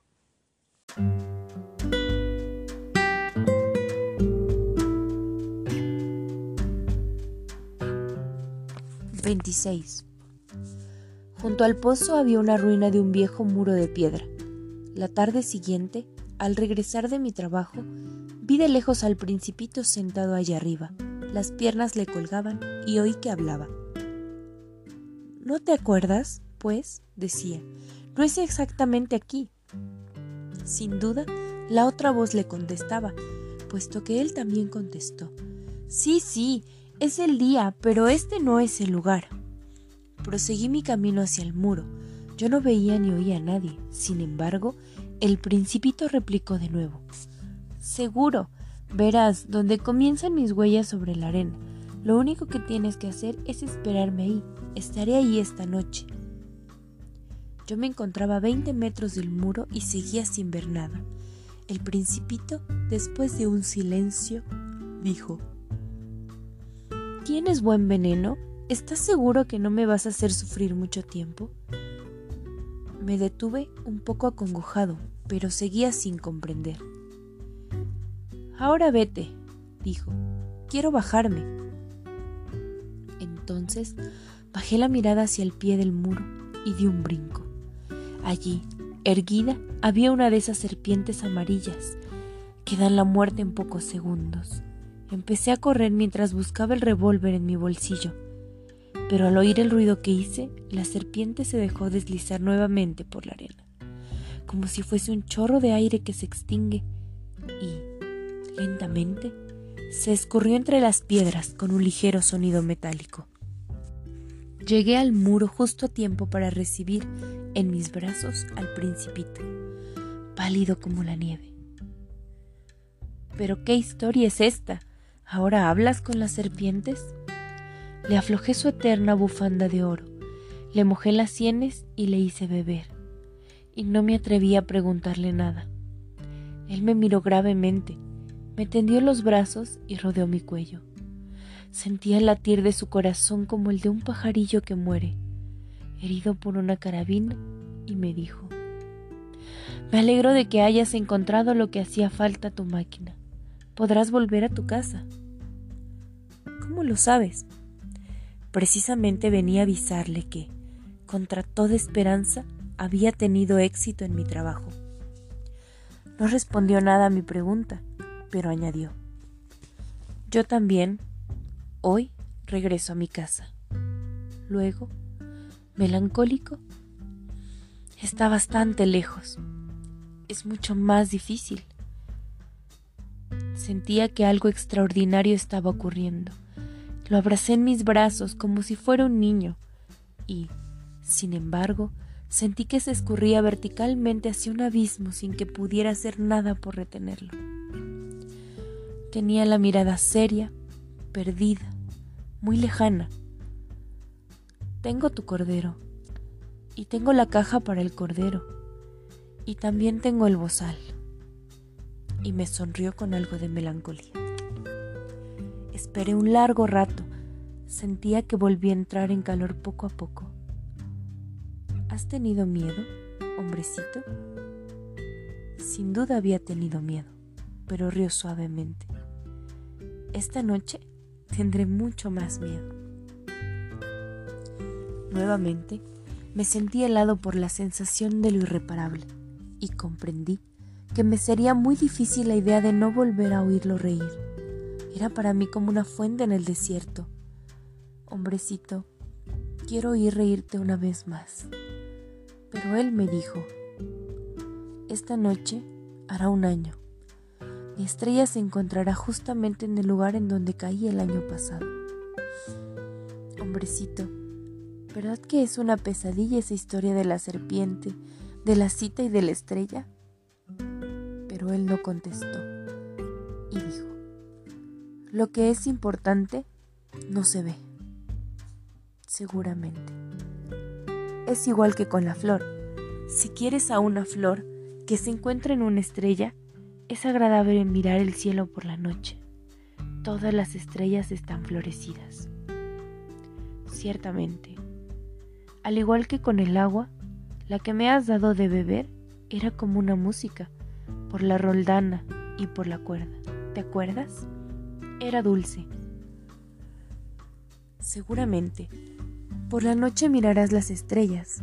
No te puedo enseñar dónde se encuentra la mía, porque mi casa es demasiado pequeña. Será mejor así. Mi estrella será para ti una de las estrellas. Todas ellas serán tus amigas y después te voy a hacer un regalo. Volvió a reír. Ay, hombrecito, hombrecito, me gusta oír tu risa. Precisamente ese será mi regalo. Será como el agua.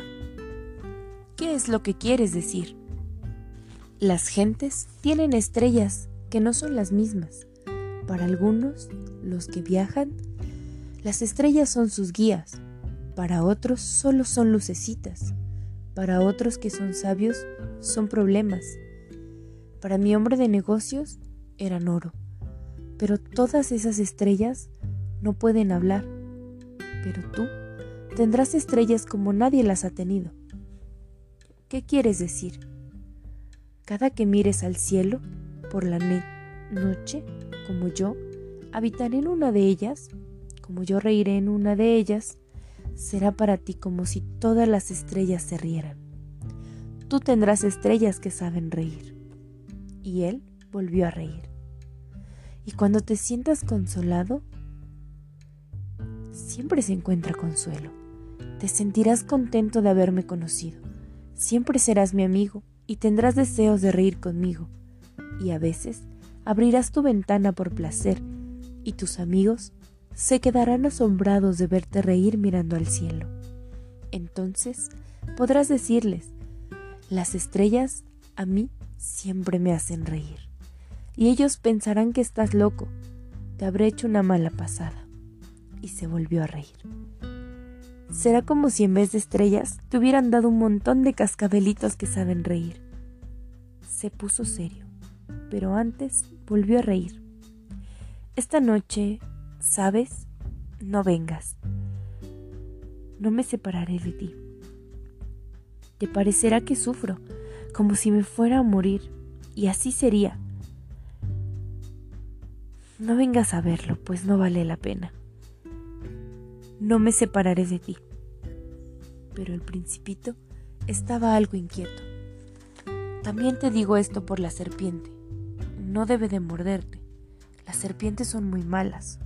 Solo muerden por placer. No me separaré de ti. Pero algo lo tranquilizó. Es cierto que no tienen veneno en la segunda mordedura. Esa noche lo vi ponerse en camino. Se fue sin ruido. Cuando por fin pude alcanzarlo, caminaba decidido, con paso rápido, y solamente me dijo, Ah, estás ahí. Y me tomó de la mano, pero siguió atormentándose. Has hecho mal, vas a sufrir.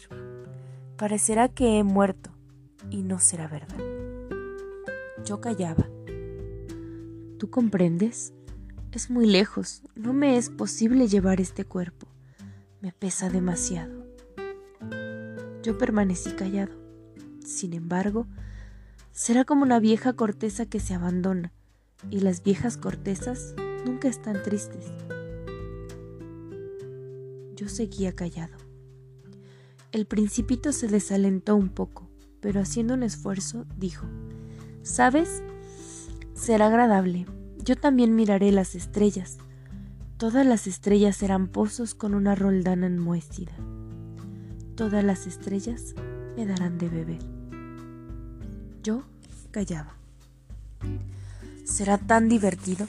Tú tendrás 500 millones de cascabeles y yo tendré 500 millones de fuentes. Y el principito también se quedó callado. Estaba llorando. Es allá. Déjame dar un paso solo. Y se sentó porque tenía miedo.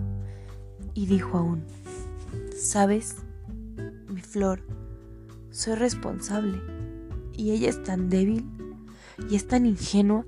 Tiene cuatro espinas insignificantes para protegerse contra el mundo. Yo me senté, pues no podía estar más de pie. El principito dijo, bien, eso es todo. Aún vaciló un momento.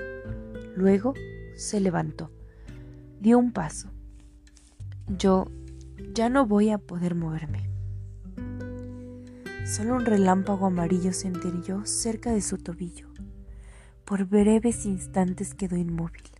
No gritó. Cayó como cae un árbol, suavemente. En la arena ni siquiera hizo ruido.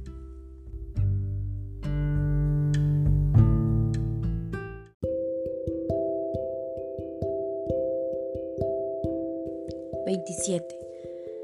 Por cierto, han pasado ya seis años. Es la primera vez que cuento esta historia. Los camaradas que me encontraron se alegraron de verme vivo. Yo me encontraba algo triste. Pero les decía, es la fatiga. Ahora ya me ha consolado un poco, no del todo, pero sé que el principito volvió a su planeta, pues al nacer el día no encontré su cuerpo, un cuerpo que en realidad no era muy pesado. Y por la noche me gusta oír las estrellas, son como 500 millones de cascabeles. Pero algo extraordinario pasa. Me olvidé de poner la correa de cuero al bozal que dibujé para el principito. No podrá ponérsela nunca el cordero. Y me pregunto, ¿qué habrá pasado en el planeta? Quizá el cordero se comió la flor. Y entonces me dijo, seguramente no, el principito encierra todas las noches a una flor bajo un globo de vidrio y vigila muy bien a su cordero. Es entonces que me siento feliz y veo reír a las estrellas dulcemente. Otras veces me digo, de cuando en cuando uno se distrae, y eso es suficiente. Una noche el principito olvidó ponerle el globo de vidrio a la flor, o el cordero salió silenciosamente durante la noche. Entonces los cascabeles se convierten en lágrimas. Esto para mí es un gran misterio, para vosotros que también damáis al principito, como para mí, nada en el universo sigue siendo igual si en alguna parte, no se sabe dónde, un cordero que nosotros no conocemos ha comido, sí o no, a una rosa. Pero miren al cielo y pregunten, ¿el cordero se ha comido a la flor? ¿Sí o no? Y entonces veréis cómo todo cambia. Sin embargo, ninguna persona mayor comprenderá jamás que esto tenga importancia. Para mí, este es el más bello y más triste paisaje del mundo. Es el mismo paisaje de la página anterior. Yo lo he dibujado una vez más para que lo vean bien. Aquí fue donde el principito hizo su aparición en la tierra para luego desaparecer. Mirad con mucha atención este paisaje y aseguraos bien de que podéis reconocerlo si algún día viajáis por el África, en el desierto, y si llegáis a pasar por ahí, os ruego, no os apresuréis. Esperad un momento, exactamente debajo de la estrella. Si entonces un niño se acerca hacia vosotros, si ríe, si tiene cabellos dorados como el oro, si no responde cuando se le formula una pregunta, adivinaréis al instante quién es. Sed amables entonces.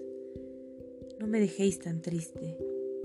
Escribidme enseguida diciéndome que el principito ha vuelto.